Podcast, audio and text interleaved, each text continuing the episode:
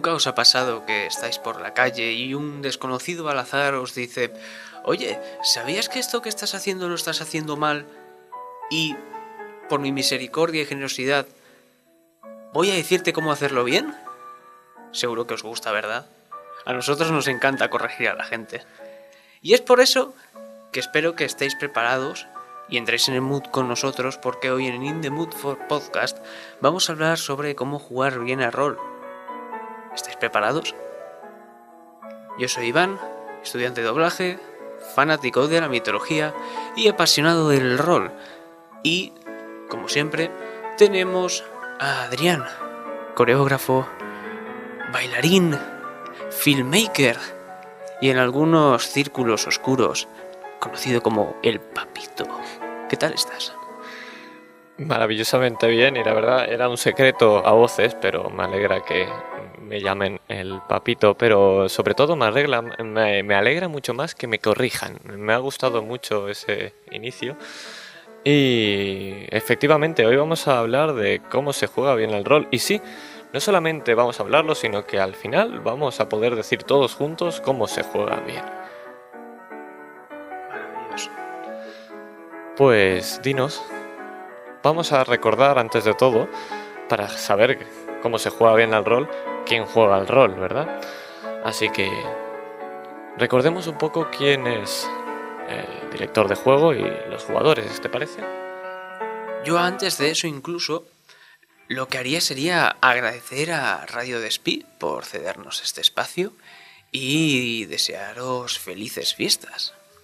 Por supuesto, porque, y lo voy a poner aquí de fondo por a nuestros eh, espectadores de YouTube, tenemos aquí, ahí está, un Merry Christmas preciosísimo de fondo en mi pantalla de atrás, así que felices fiestas a todos.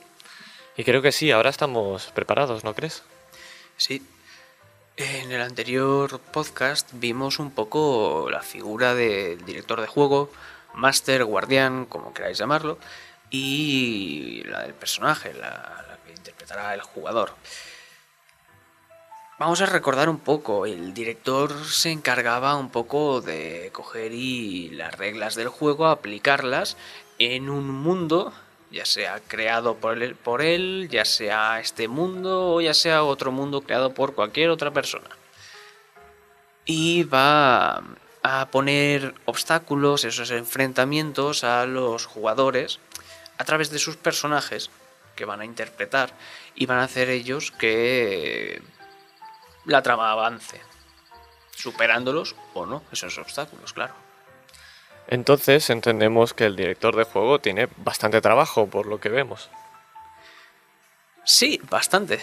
Pero yo creo que después, en un rato, veremos que no es así del todo. Se puede aligerar la carga bastante. Y si recordamos, tan importante como es un director, pero casi a veces, es igual de importante sus propios actores, los jugadores. Al final los jugadores tienen un papel más sencillo de entender, es igual que un jugador de cualquier deporte, son los participantes de lo que el máster dirige. El master, director de juego, máster, narrador son sinónimos, a veces algunos más propicios que otros, pero funcionan de la misma manera para hablar de lo mismo. Pues el jugador al final es el que a través de su personaje, su personaje jugador, lo interpreta y decide qué es lo que va a ocurrir o qué es lo que va a hacer su propio personaje jugador. Y a raíz de eso, junto a sus compañeros y el director, crear esas bonitas historias que luego todos queremos, ¿verdad? Pues a mí me gustaría hablar más específicamente del director de juego un poquito más en profundidad.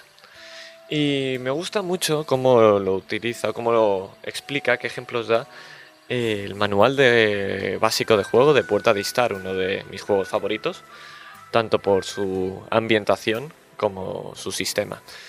Pero en específico me gusta mucho, y voy a ponérmelo aquí delante, cómo, eh, qué tres cosas son el director de juego y qué cosas no son el director de juego. Y es bastante esclarecedor. Entonces, si os parece, y si no os parece también, voy a explicar eh, qué es y qué no es. Vamos a empezar con qué es. El manual de Puerta de Star dice que el director de juego son tres cosas a la vez. Es, para empezar, un anfitrión. ¿Qué es ser un anfitrión para ti, Iván?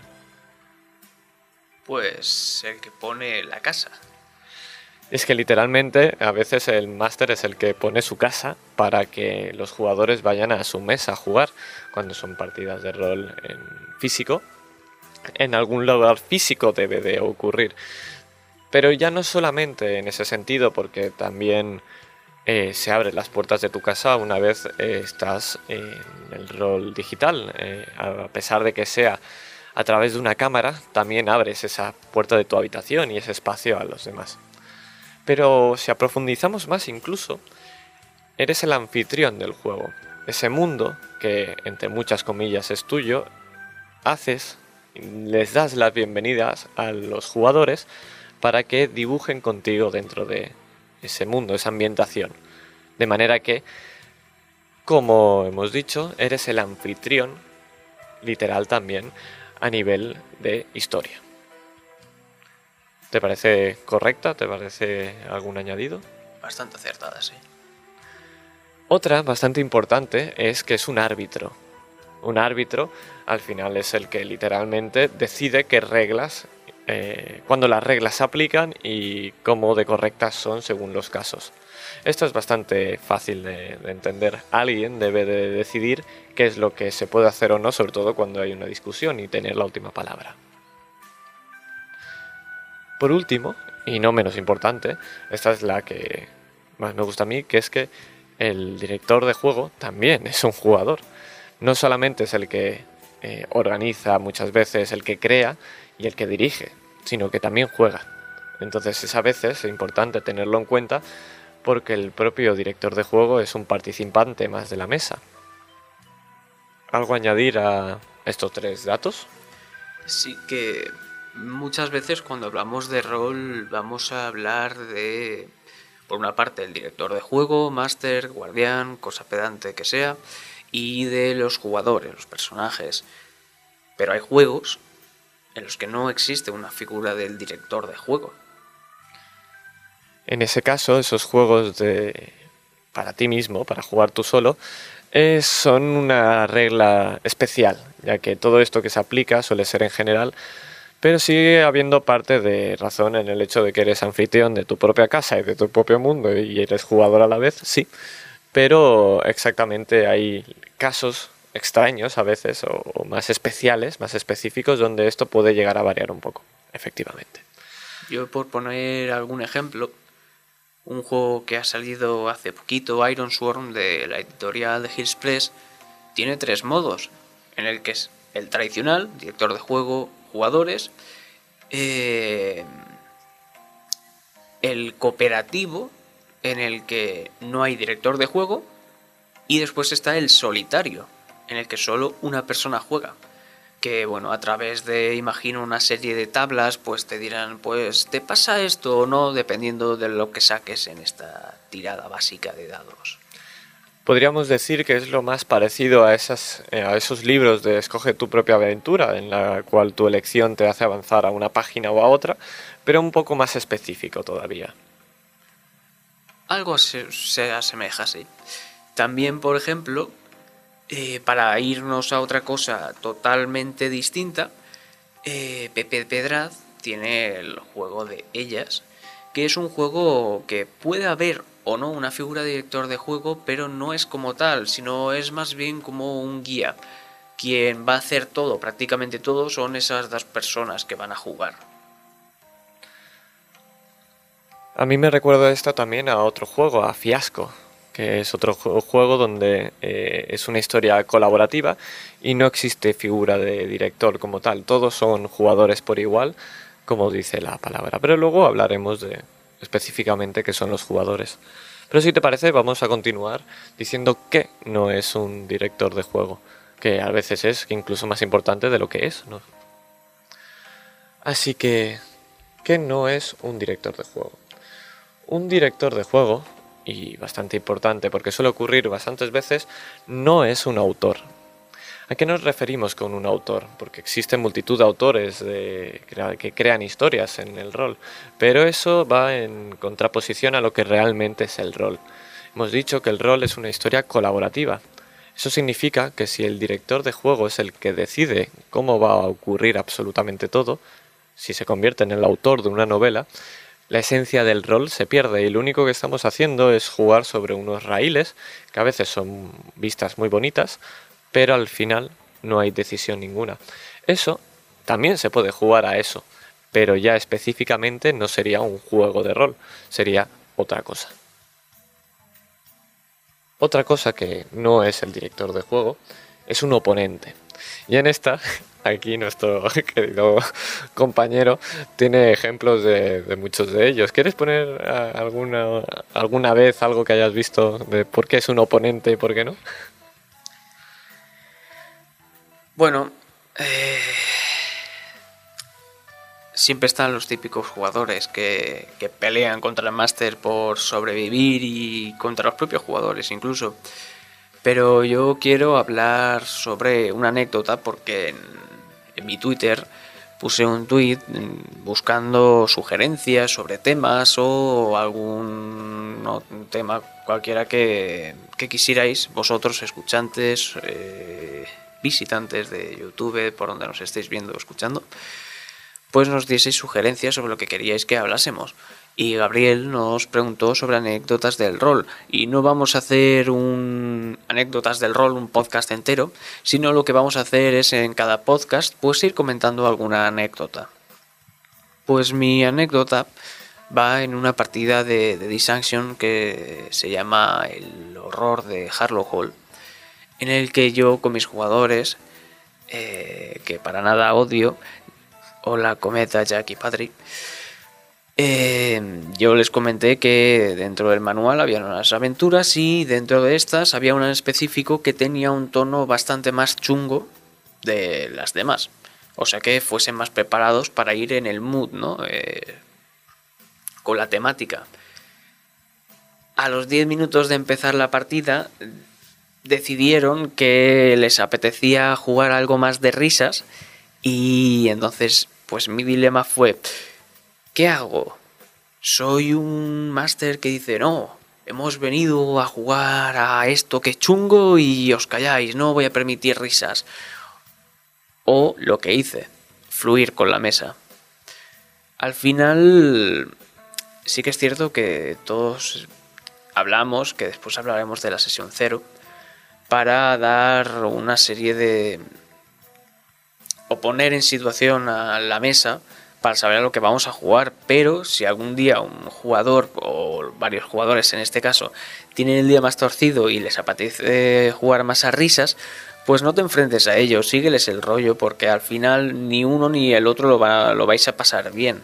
Si seguís los todos por el mismo río, por el mismo camino, pues os lo vais a pasar bien, aunque no fuese lo deseado en el principio.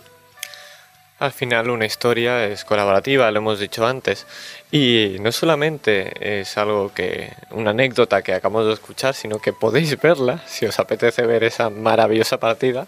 Está en nuestro canal de YouTube, es tan fácil como que la busquéis. Sí, The Dissanction y la partida, como he dicho, se llama El horror de Harlow Hall.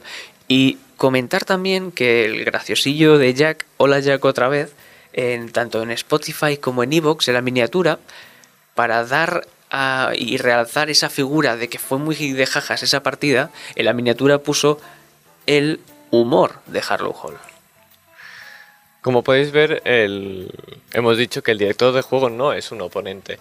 No es un oponente ya directamente como tu enemigo que va a matar a tus personajes, sino que tampoco es tu oponente en la manera de dirigir ni de jugar. Es un compañero más. Entonces, que no es un director de juego, ahora ya lo tenemos clarísimo. Pero falta una última cosa. Y es que al final el director de juego no es un esclavo. ¿Qué nos referimos con no es un esclavo?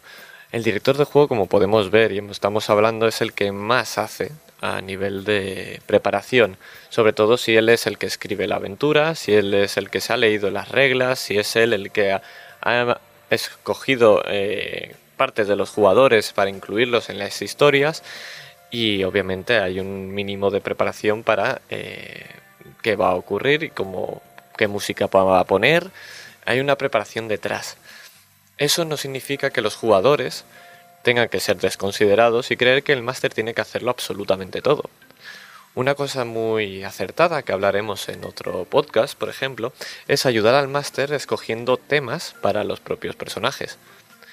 Otra, que hablaremos justo ahora enseguida, va a ser eh, el cómo puede añadir color, cómo puede añadir descripciones, incluso hacer una especie de, director de juego en miniatura, un propio jugador. Entonces eso quita una carga al, al director de juego bastante grande y ayuda a que no sea un esclavo, sobre todo de la mesa, porque no queremos eso, ¿verdad? No, lo que podéis ser esclavos es de sus deseos. Una partida de la puerta de Istar que tenemos en el, en el canal de YouTube de In the Mood for Roll. Podéis ir a verla. Y la más fino, eh, efectivamente. Eh, como hemos dicho, de mi juego, uno de mis juegos favoritos, que es de donde salen todas estas descripciones. Quiero comentar eh, rápidamente, por si alguien nos sitúa a la puerta de Istar, la Puerta de Star, un juego de rol en el que se basa en la mitología mesopotámica, traído por la editorial de Other Selves, que lo ha escrito Rodrigo García Carmona, que Jack y yo, hola Jack otra vez, lo entrevistamos eh, para una entrevista mitológica en nuestro podcast de mitología, y el tío sabe un montón hay gente que sabe muchísimo de rol y eso es preciosísimo porque luego salen maravillas como ese juego, por ejemplo. Entonces tenemos ya un poquito claro lo que es un director y tenemos alguna anécdota que otra. Pero ¿y un jugador? Un jugador es bastante más sencillo de ver como hemos dicho antes. Y a mí me gustaría recalcar varias cosas, que es uniendo a lo justo que he dicho antes, un jugador también es un pequeño director un jugador eh, no solo tiene, sino que debería añadir color al mundo donde estamos jugando. Cuando digo color, por como tecnicismo, me refiero a todo lo que es ambientación. Por ejemplo, si el máster, vamos a hacer un pequeño ejemplo de cómo un jugador podría añadir color, ¿te parece? Claro. Mira, vamos a. Yo voy a ser ahora mismo el director de juego. Esto lo estamos improvisando, como todo en general. Eh, yo voy a ser el director de juego y Iván va a ser un personaje jugador. Entonces yo voy a describir que ahora mismo, como está sonando de fondo, voy a subir un poquito la música. Estamos en un bar mientras llueve de fondo. Este bar es uno de esos bares antiguos donde hace muchísimos... Parece que hace siglos que está ahí. Es un bar pequeño con muy poca gente y está el barman limpiando unas copas un poco escondido. Y cuando entras tiene ese aura viejuna de esa que es tan a veces cálida y da incluso ese toque de añoranza. Es la primera vez que estoy en este bar, pero por su aspecto diría que es, yo creo que es algo para mí, un tipo de la calle con una, un abrigo oscuro que está empezando a quitar el exceso de agua de la lluvia encima que lleva de fuera. Y aunque sé que no se puede fumar, creo que tampoco se va a quejar. Saco de mi gabardina un cigarrillo mientras le hago un gesto a ese camarero para que me sirva un whisky. El camarero por un segundo se te queda mirando y ve ese cigarrillo y podemos ver justo detrás esa señal llena de polvo y manchada de no se puede fumar. Y aún así, con una mirada rápida, lo que ves es que saca un pequeño encendedor y te lo ofrece. Y con una sonrisa le agradezco mientras pienso, lo sabía. Como podéis ver, hemos hecho una pequeña escena en la cual era completamente improvisado, bajando un poquito más la música, en la cual hemos añadido cada uno de nosotros una parte. si quieres, eh, si la analizamos ahora mismo, hemos dicho que estaba lloviendo y el personaje de Iván ha remarcado eso con las gotas de su abrigo, ¿verdad? Sí.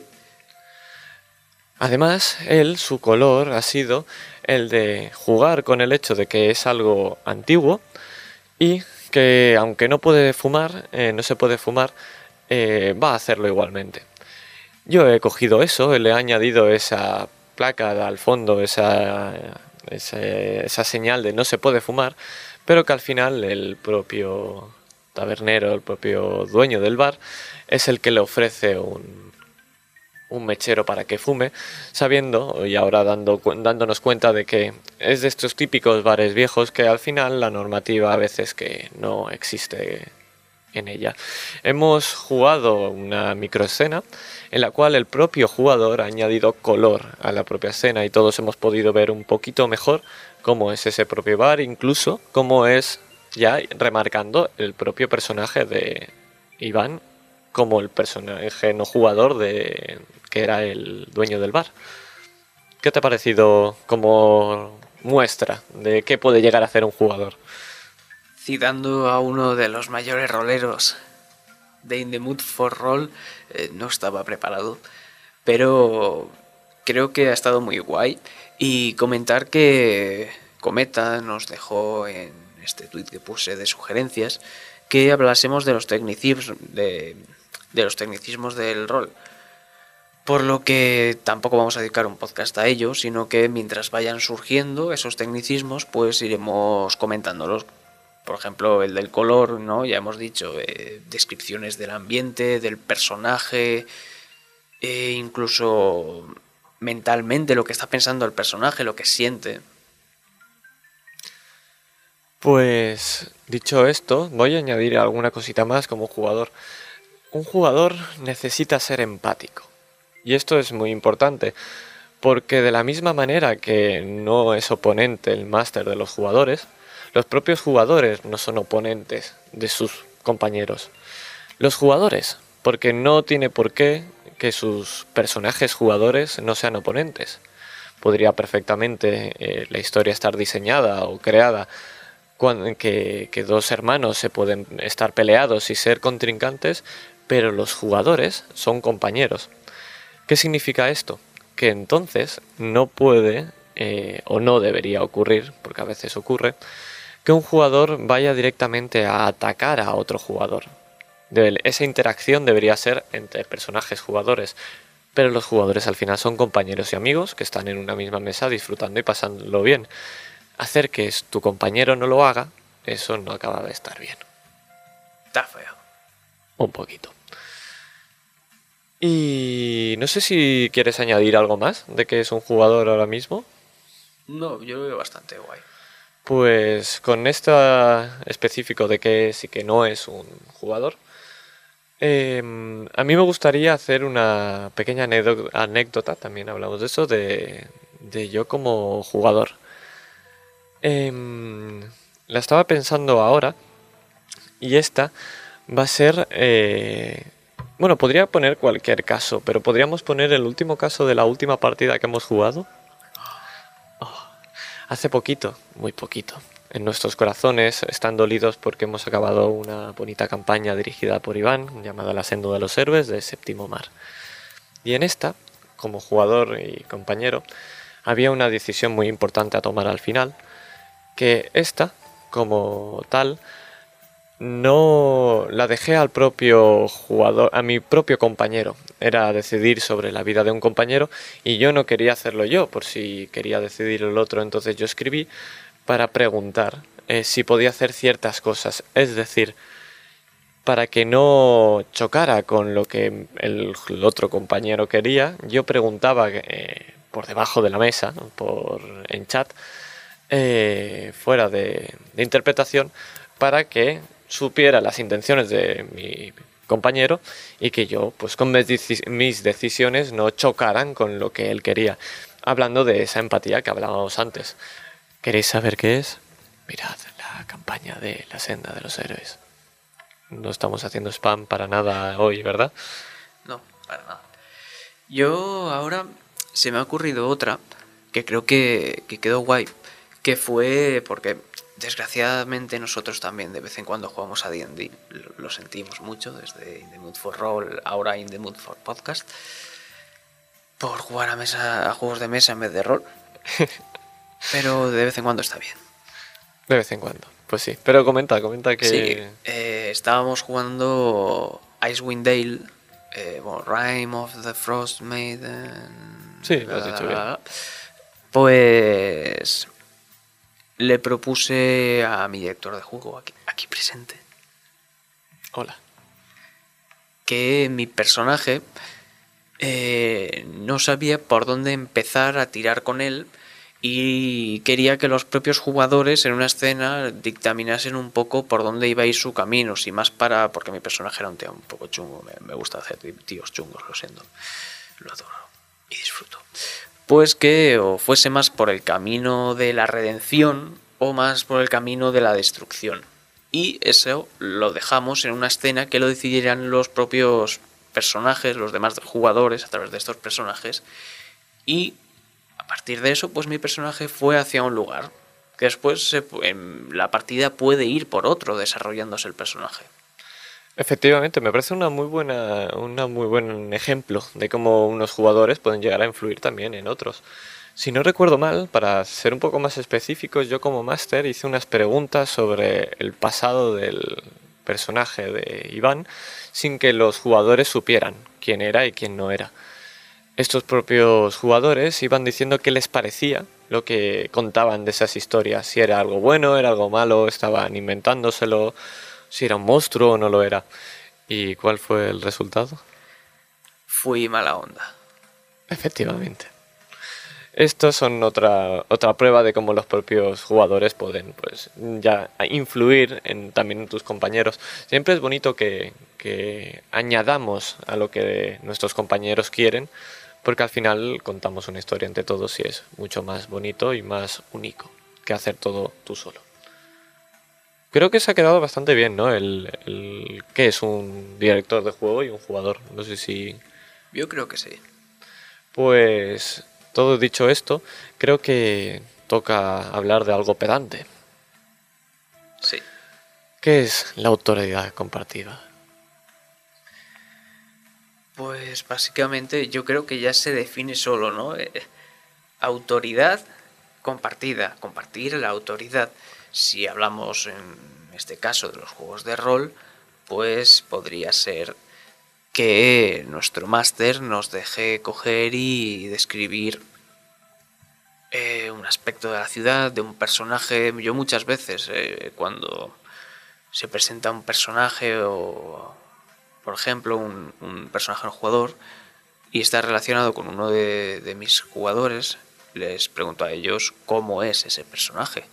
O citando otra vez a la mejor campaña de séptimo más segunda edición del mundo, La senda de los héroes, que podéis encontrarla en In for Roll. La última, en el último arco que teníamos de, de la campaña, a Jack, uno de los jugadores, el otro lo tenemos aquí presente otra vez, pues como dominaba más del tema, pues le comenté que me describiese los palacios como eran y todo lo demás, porque estaba relacionado además con su, con su trasfondo. Al final, eh, la autoridad compartida es esta unión que estamos hablando de director de juego y jugador, ¿no crees? Es una manera de aportar más eh, como jugador también, siempre y cuando, también aquí está en la parte, la contraposición, la contraparte, de que tienes que tener cuidado con lo que digas o no digas. Y voy a poner otra anécdota, que esta está entre bambalinas de un testeo de una partida, donde un jugador quiso añadir color y sin darse cuenta, lo que él pensaba que era algo nimio, un detalle bastante tonto, acertó en el clavo en algo que no debería saber. Y eso trastocó al máster, eh, al director de juego, haciendo que incluso parara la, la, partida. Al final es complicado el saber qué detalle o qué detalle no, no es importante y cuál sí.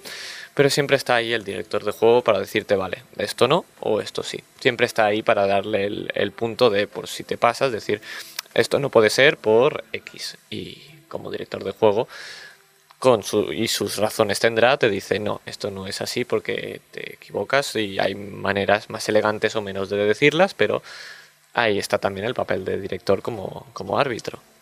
O si se puede, añadirle un sí, pero... Normalmente, como esto ya es consejo para todo el mundo, intentad decir que sí siempre a todo. Y si no queréis que ocurra, ponerle un pero muy grande. Entonces, eh, no le daréis la sensación al jugador de que no le estás dejando elegir, pero si le pones un pero tan grande que sabes que no lo va a aceptar, de por sí eh, no lo hará. Y si está en kamikaze de hacerlo, pues quedará algo bonito seguro, algo, algo ocurrirá. Improvisa. Al final eh, parece que... No, que cómpralo todo, di que sí siempre. A ver, tengamos algo de lógica. Si es una idea descabellada, pues di que no. Si es algo lógico, cómpralo. Efectivamente. Pues vamos a hablar ahora de algo que me parece una de las cosas más importantes para jugar bien al rol, porque hemos venido a eso, a saber cómo se juega bien al rol. De momento sabemos cómo está siendo un buen máster y cómo no lo es, vamos viendo cómo es un buen jugador y cómo no lo es, pero vamos a ver cómo empezar bien una partida, ¿no crees? Eh, sí, eh, creo que debemos recalcarlo porque a lo mejor alguien todavía no se ha dado cuenta. estamos diciendo que vamos a hablar sobre cómo debéis jugar bien o cómo se juega bien al rol. No, no tenemos la verdad absoluta, eso está más que claro, porque es nuestra visión de cómo interpretamos, cómo jugamos y vemos el rol, que quede claro. Hay que ser específico y a veces remarcar la ironía por si acaso, para evitar luego problemas, efectivamente. Podríamos poner un cartel rollo por aquí, ironía. Sí, si me da tiempo a editarlo, lo pongo. Maravilloso. Entonces, eh, vamos a hablar de una cosa muy bonita que a mí particularmente me parece una genialidad, que es la sesión cero, es el compromiso de la mesa. Tanto por la parte de los jugadores como del director de juego, por supuesto, porque la mesa no es solo los jugadores, son todo el grupo. Eh, básicamente la sesión cero es esa sesión antes de empezar a jugar en la que no vamos a jugar, o bueno, depende de qué casos. En In The Roll podéis ver cómo en sesión 0 roleamos. Por desgracia. De nada. Pues básicamente, en teoría, sería una presesión, digamos, en la que no se juega y en la que todo el grupo se reúne para coger y esclarecer un poco, sobre todo el, que dirija la aventura, ¿no? que es el que va a saber más, pues eh, de, decidir también un poco cuáles son los temas, de qué va la aventura, creación de personajes, hilar los personajes, porque esto eh, muchas veces pasa al principio que cada jugador se hace su personaje y es cada uno de su padre y su madre. Pero a veces estas sesiones cero también van guay porque eh, podéis hilar los trasfondos de todos los personajes para que se conozcan y estas cosas. Y normalmente hay más cohesión de grupo y al menos para mí queda más guay. Es, una, es un sentar bases para que al final todos tengamos claros que estamos jugando. Porque si no puede pasar cosas como lo que hemos comentado antes de una partida terroríficamente macabra acabe siendo una comedia. A veces, como es mi caso, lo avisé, pero eh, tenían el día tonto. Hay que quererles. No siempre va a funcionar, pero sí que es cierto que ayuda muchísimo. Ya no solamente a, eso, sino que tus propios compañeros pueden aportarte ideas y pueden hacer cosas muy bonitas de entre todos juntos, pues eh, hilar personajes, crearlos, comentar qué música va a ser para mi personaje, poner canciones que van a sonar en la propia sesión cero para que vayamos ambientándonos en, el lugar, pequeñas narraciones o incluso, como bien hice, cuando estén los personajes, eh, interpretarlos un poco y a ver por dónde tiran. Por así saber y ya entrar dentro un poco de la idea de tu propio personaje, porque cómo descubrir mejor que a un personaje que siendo él desde el principio. También aclarar que aunque en una sesión cero se diga, oye, vamos a jugar la llamada de Kazulu y va a ser una partida de horror en el que vamos a intentar mantenernos serios. Esto no quiere decir que desde el segundo uno hasta el final de la campaña, aventura, one shot, lo que sea, que vayáis a jugar one shot una partida de una sola sesión autoconclusiva. Normalmente, a veces son abiertas. Eh, pues no hace falta que estemos todo el rato en... Estamos en el mood del horror. Vamos a estar cagados de miedo todo el rato. No. Porque si no lo que pasa es que al final te saturas. Por lo que muchas veces suele pasar, se recurre al alivio cómico. Pero tampoco hay que abusar de ello. Porque si pasamos de un extremo a otro, pues también satura al final. Lo que hablábamos antes de empatía también funciona para eso.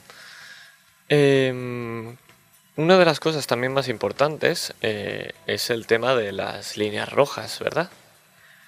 Sí, es también un tema que antes no se solía, hace años no se, no se solía utilizar, pero en los últimos años, más para, se, para mantener la seguridad, porque al final no estamos para pasarlo bien y, de vez en cuando pues pueden surgir situaciones en las que nos afecte mucho lo que está pasando y necesitemos un respiro o directamente no queremos pasar por esa situación. Y aquí entran las líneas rojas. Básicamente decir, oye, este tema yo no quiero que se vea o quiero que si se vea que pase muy rápidamente, por ejemplo, podríamos hablar. Eh, no quiero que se asesinen a niños, o no quiero que mi personaje vea que asesinen a niños, violaciones, temas muy macabros, cualquier cosa. Incluso si sientes, o sea, si tienes aracnofobia, pues decirle al máster, oye, no me metas arañas en las partidas porque voy a pasarlo mal. Efectivamente, normalmente lo que hace el director de juego es hablarte de lo que va a salir. Si va a haber cualquier tema escabroso, comenta qué tipo de tema hay para que los jugadores estén avisados. Pero aún así el propio jugador puede decir, eh, como bien has dicho, oye, esto no me gusta. Conozco una jugadora que no le gustan los vómitos y si hablas de vómitos en las partidas probablemente vomite. Y tampoco es plan. También decir que aunque esto se haga en la sesión cero, tú puede que digas, ah, no, estoy bien con todo, a tope. Y a lo mejor dentro de cinco sesiones, de cinco partidas, de golpe salga como matan a un niño y tú digas, hostia, esto no me está molando nada, corta el rollo, pues coméntaselo al máster y a los jugadores, diles, oye, esto aquí no. Eso es la denominada tarjeta X, una herramienta de seguridad que va muy bien para eso. Al final lo que hacemos es jugar al rol y pasarlo bien, entonces si no lo estás pasando bien, coméntalo. La gente, como hemos dicho, si son buenos jugadores, serán empáticos, como son la gran mayoría, y entenderán que ese tema lo pasemos un poco más por alto o avancemos y hagamos una pequeña elipsis. ¿Algo más comentar dentro de las propias sesión cero? Pues... Creo que no.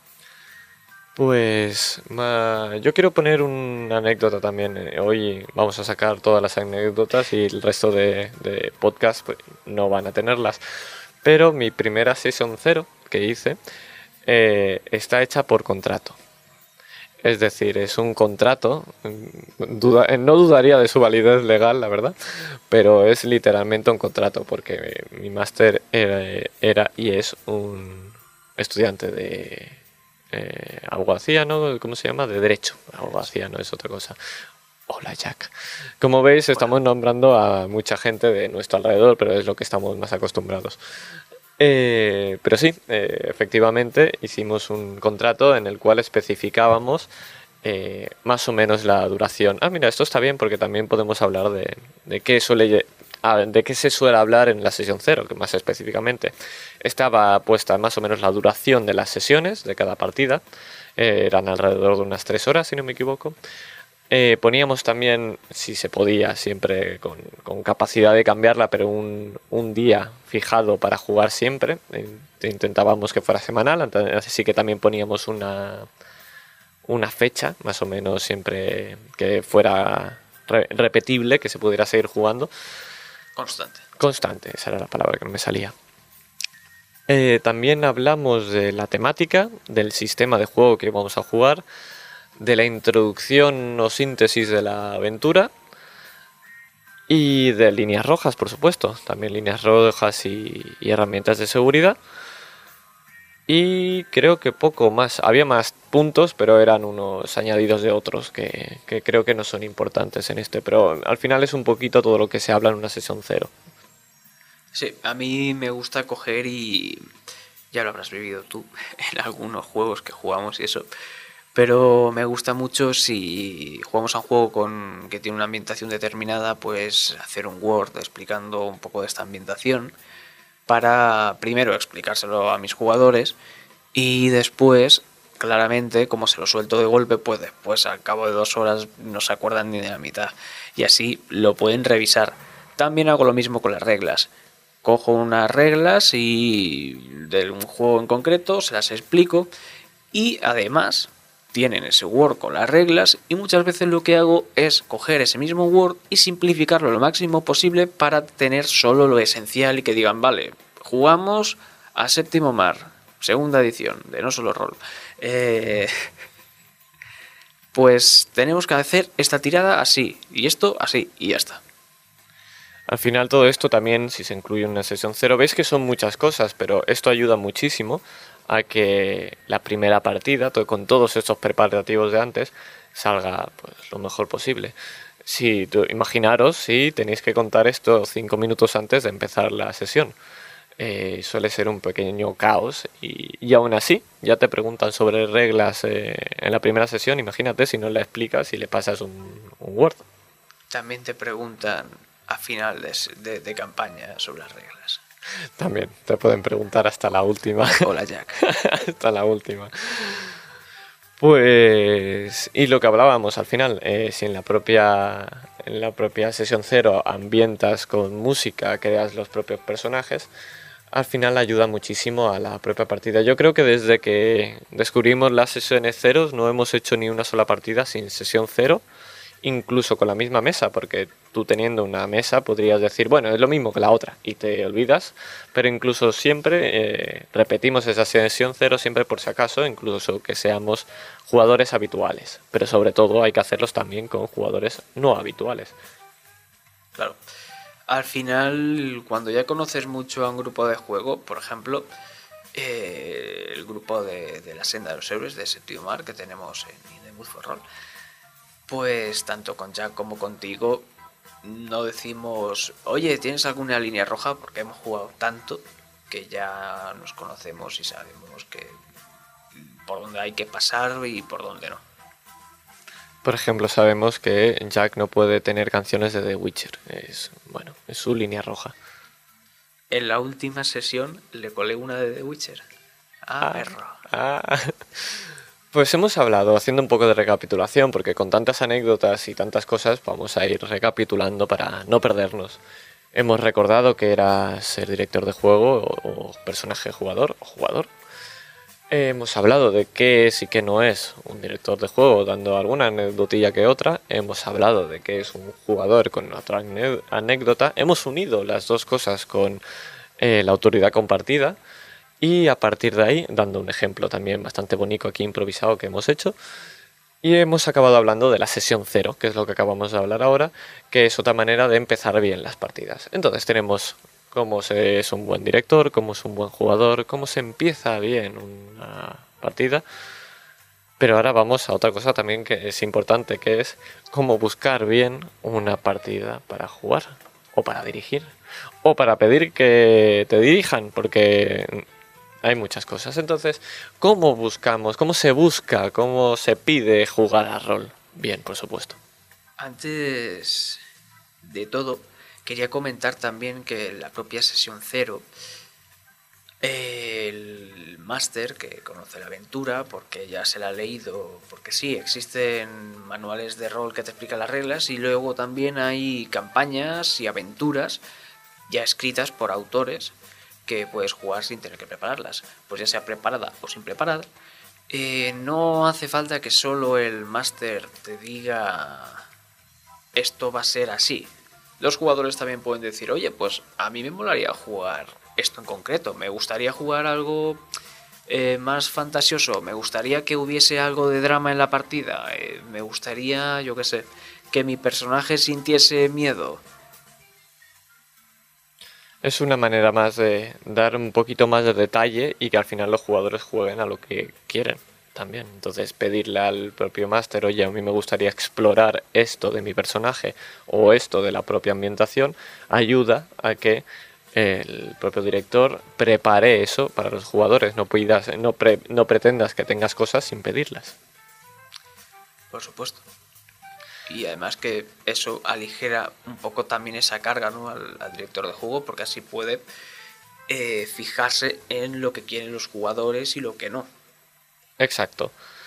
Entonces, hablando de pedir y no pedir, ¿cómo se pide jugar a rol? Pues hay multitud de servidores de Discord, ya los mentamos en el podcast anterior, Galicia Rolera, el de la editorial de Shadowlands y demás. Eh, antes, antes de que continúes, vamos a hablar específicamente de cómo pedir rol online, aunque a pesar de que también podrías pedirlo para jugar en físico, pero ahora mismo vamos a pedirlo a desconocidos, porque con un colega es tan fácil como coger, oye, me he comprado este libro manual, vamos a jugar con tres amigos. Eso es bastante sencillo a la hora de pedirlo. Entonces, ¿qué pasa? ¿Qué ocurre cuando no tienes esa capacidad? A eso es lo que vamos. Continúa. Totalmente, porque si no aumentas lo de los desconocidos, pues sería algo raro. pues el buscar director de juego como tal permitidme que os lo diga, pero está feo el pedir máster. El decir, no, yo es que quiero jugar a la llamada de Cthulhu, a una aventura, yo qué sé, el siniestro pueblo de Carpino, quiero que me lo dirijas. Eso está bastante feo. Si tienes confianza con ese máster, adelante, pero ir a alguien que no conoces y decir, oye, prepárate esto para mí y gente más, pues efectivamente es un poquito raro. Claro, puedes intentarlo, yo creo que te va a decir que te puedes ir por donde has venido. Yo también lo que recomiendo es que si en el caso de querer jugar en concreto al siniestro pueblo Carpino, que cojas a un máster que cobre por ello y le digas, oye, quiero coger y pagar por tus servicios para que me dirijas a mí y a mi grupo de juego el siniestro pueblo de Carpino. Recordemos que ser director de juego también es un oficio, incluso crear, también crear rol y todas estas cosas para específicamente para mesas hay gente que cobra dinero por ello. Y si tú quieres algo específico y un trabajo bien hecho, mejor que pedir, pues págalo. Así es. Lo que están en los servidores de Discord son los anuncios de partidas en los que un director de juego pone un anuncio vamos a jugar a la llamada de Cthulhu séptima edición cogiendo el mismo ejemplo el siniestro pueblo de Carpino. Busco tres jugadores y es temática chunguilla horror eh, hay tarjeta X, hay líneas rojas que las comentaremos. Eh, se jugará de esta hora a esta hora o un horario a, discutir en la mesa. Y eso se, se dice el sistema, se dice la ambientación, horarios, número de sesiones, número de jugadores, creo que también, no sé si lo has dicho. Sí, el número de jugadores que se requiere quién es el máster, porque a lo mejor, yo que sé, has visto en el servidor de Discord a un máster que te cae mal y ves una partida suya y dices, mm, creo que no. Pero básicamente este anuncio de la partida yo diría que es como una súper, súper, súper, súper, súper, súper mini sesión cero. Es... Una carta de presentación, sí. una así rápida, que lo veas en un mensaje, para que luego hagan sesión cero. Algunos están especificados que va a haber sesión cero también. Em, yo os recomiendo encarecidamente que si no tenéis manera de jugar a rol y sois gente solitaria como yo, eh, lo hagáis por el simple hecho de que conoces a gente muy maja. Eh, gran parte de las personas que comentamos y, nombramos últimamente eh, o en este propio episodio eh, han salido de, un servidor del cual yo me metí y sin saber nada digo, bueno, voy a jugar con esta gente a ver qué tal. ¿Qué, ¿Cuál es el mayor problema? Pues que no vuelvas a jugar con ellos. Si tampoco es... Sí, o sea, a mí lo que me pasa es que me cuesta jugar con gente que no conozco, por lo que yo siempre sí tengo que jugar con un desconocido, yo tengo las expectativas bajas. Y si tengo que jugar una campaña, lo que suelo hacer es, si nunca he jugado con esta mesa de grupo, es eh, con esta mesa de juego, perdón, lo que hago es hacerles un one shot para filtrar y para ver si yo encajo con ellos como máster, si ellos encajan conmigo como mesa y si están cohesionados entre ellos. Al final lo importante es que la mesa disfrute, entonces si eso no ocurre, es tan fácil como buscar maneras de que sí y ya está. Es el, objetivo al fin, y al, y al cabo. ¿Algún detalle más de la propia manera de encontrar partidas? Mm, bueno, decir que si quieres eh, buscarlas en físico, digamos, hay asociaciones y lugares donde jugar a rol donde y en las propias jornadas de rol que se van celebrando hay muchísimas y en muchísimos sitios pues podéis ir ahí y os van a eh, hacer uno más con la mesa sin ningún problema. Algunas páginas web también como, como tiendas de rol como Shadowlands Ediciones tienen servicios de suscripción que entre muchas cosas de las que ofrecen son una partida mensual. Si estás suscrito, pues cada mes te dan un ticketito y tú puedes jugar a una partida. Esa es otra manera de, entre comillas, también estás pagando por, por ello, pero entre muchas otras cosas que ofrecen, es otra manera de jugar al rol. Generalmente a la, a la, gente del mundo del rol, sobre todo la gente que lleva mucho tiempo, eh, adora y le encanta jugar con, con gente novicia a nosotros, a mí me pasa con un último ejemplo, creo que va a ser el último de, hoy, pero es nuestro querido ser de luz Aitor, que hace mucho tiempo que no sabemos de él ya, eh, pero esperemos que esté genial y que ojalá nos esté escuchando. Pero él fue un jugador el cual nunca había jugado a rol, que se metió en un servidor y dio la casualidad que quiso jugar con nosotros, una partida que ofrecimos, y nos parecía tan puro cada una de las acciones porque como no sabía nada del rol, todas las decisiones que tomaba eran tan inocentes y tan puras que se acabó, acabamos apodándolo nuestro ser de luz particular. Recuerdo en esa partida que iba a ser una eh, campaña de Out of the Abyss de D&D y que hice exactamente lo que dije. Hice un filtraje en el que hicimos un one shot eran mi hermano, Aitor, un jugador más, eh, y, y Racon, otro, otro compañero que, que se ha visto por el canal. Y al final, pues filtramos a uno de ellos, al que no he mencionado, y se quedó el resto en la propia campaña. Hay que decir que este filtraje que suena así como muy feo es que simplemente no encajamos y todo el mundo estaba de acuerdo con ello. No hay más drama que, ese. Al final, eh, lo importante, de nuevo, es lo que hemos dicho, que, hay que pasarlo bien. Y sí, creo que a un minutito de acabar, eh, vamos a deciros al final. Hemos dicho cómo ser un buen director, cómo ser un buen jugador, cómo preparar bien un inicio de sesión y cómo encontrar o pedir bien una partida, pero lo importante es al final que cómo se juega bien al rol, ¿cierto? Pues os lo decimos aquí, directamente. La única manera de jugar bien al, al rol es pasarlo bien.